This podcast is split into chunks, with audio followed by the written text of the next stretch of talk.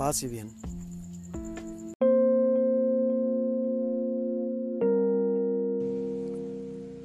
Del Santo Evangelio según San Juan. Al principio existía la palabra, y la palabra estaba junto a Dios, y la palabra era Dios. Al principio estaba junto a Dios. Todas las cosas fueron hechas por medio de la palabra, y sin ella no se hizo nada de lo que existe. En ella estaba la vida, y la vida era la luz de los hombres. La luz brilla en las tinieblas, y las tinieblas no la recibieron. Apareció un hombre enviado por Dios, que se llamaba Juan. Vino como testigo para dar testimonio de la luz, para que todos creyeran por medio de él. Él no era la luz, sino el testigo de la luz. La palabra era la luz verdadera que al venir a este mundo ilumina a todo hombre. Ella estaba en el mundo y el mundo fue hecho por medio de ella y el mundo no la conoció. Vino a los suyos y los suyos no la recibieron. Pero a todos los que la recibieron, a los que creen en su nombre, les dio el poder de llegar a ser hijos de Dios. Ellos no nacieron de la sangre ni por obra de la carne, ni de la voluntad del hombre, sino que fueron engendrados por Dios. Y la palabra se hizo carne y habitó entre nosotros. Y nosotros hemos visto su gloria, la gloria que recibe del Padre como Hijo único, lleno de gracia y de verdad. Juan da testimonio de él al declarar, este es aquel del que yo dije, el que viene después de mí me ha precedido porque existía antes que yo. De su plenitud todos nosotros hemos participado y hemos recibido gracia sobre gracia, porque la ley fue dada por medio de Moisés, pero la gracia y la verdad nos han llegado por Jesucristo. Nadie ha visto jamás a Dios, el que lo ha revelado es el Hijo único, que está en el seno del Padre. Palabra del Señor.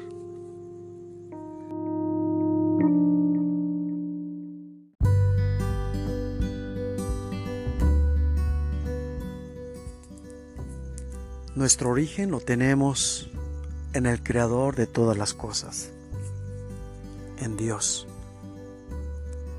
Por Él han empezado a existir todas las cosas como lo ha descrito claramente Juan. Nosotros somos originarios de Dios mismo, tanto más cuanto más grande sea nuestra fe. Ciertamente Él nos creó,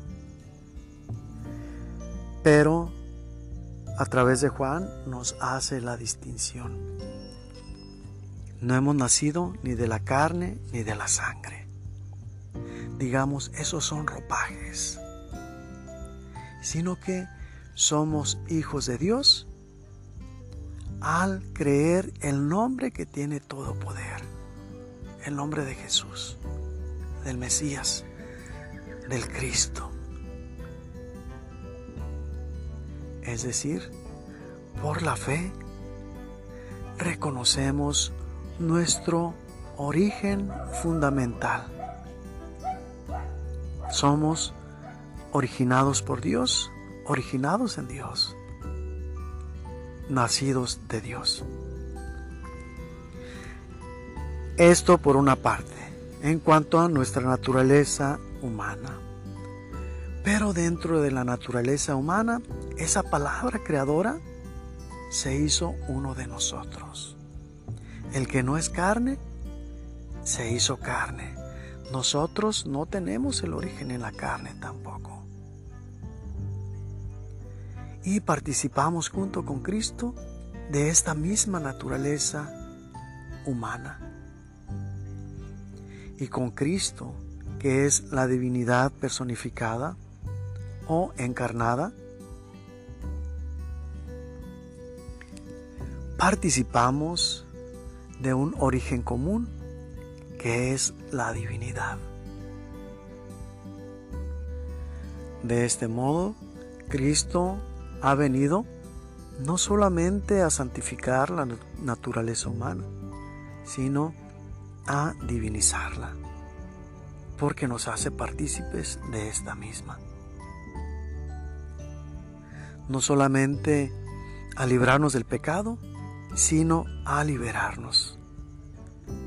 Con esta liberación, ya las leyes físicas de este mundo van a dejar de surtir efecto sobre nuestro cuerpo cuando resucitemos con este de manera gloriosa, como Él nos presentó aquí en la tierra su cuerpo glorioso, que testifican las escrituras y que narran las escrituras también.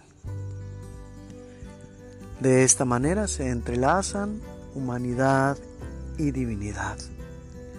Dios se basa en el hombre, en la persona humana ya desde antes de Cristo, para hacer llegar a nosotros los frutos y los efectos de su amor. Por eso, al darnos la ley, tomó a Moisés como representante nuestro para que recibiéramos la manera en que podemos salvaguardar el amor. Como nos lo dirá Jesús después, tanto entre nosotros como en relación a Dios. Sin embargo, hasta la vivencia de la ley, nos hemos quedado a mitad del camino. Jesús, con su encarnación, es quien nos lo ha completado. Su nombre tiene poder, sin embargo, para poder pronunciar su nombre, necesitamos de su gracia. Y aquel que pronuncia el nombre de Jesús y que reconozca todo lo que este nombre contiene. La divinidad plena será salvo en cuanto crea en ese nombre. El nombre sobre todo nombre. Nadie dice el nombre de Jesús si la gracia de Él no está interfiriendo para pronunciarlo. Que aquel que nos da la gracia nos dé la fuerza para perseverar